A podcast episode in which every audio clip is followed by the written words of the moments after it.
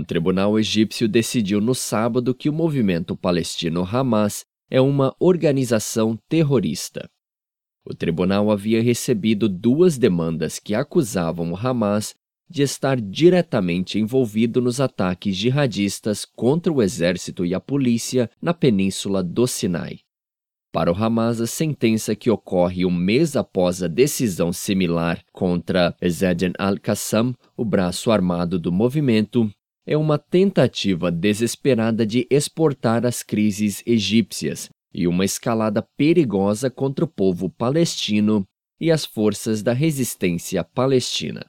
A sentença chega dias após a adoção de uma nova lei antiterrorista que permite às autoridades fechar as sedes de qualquer organização declarada terrorista, assim como congelar seus bens e os de seus membros.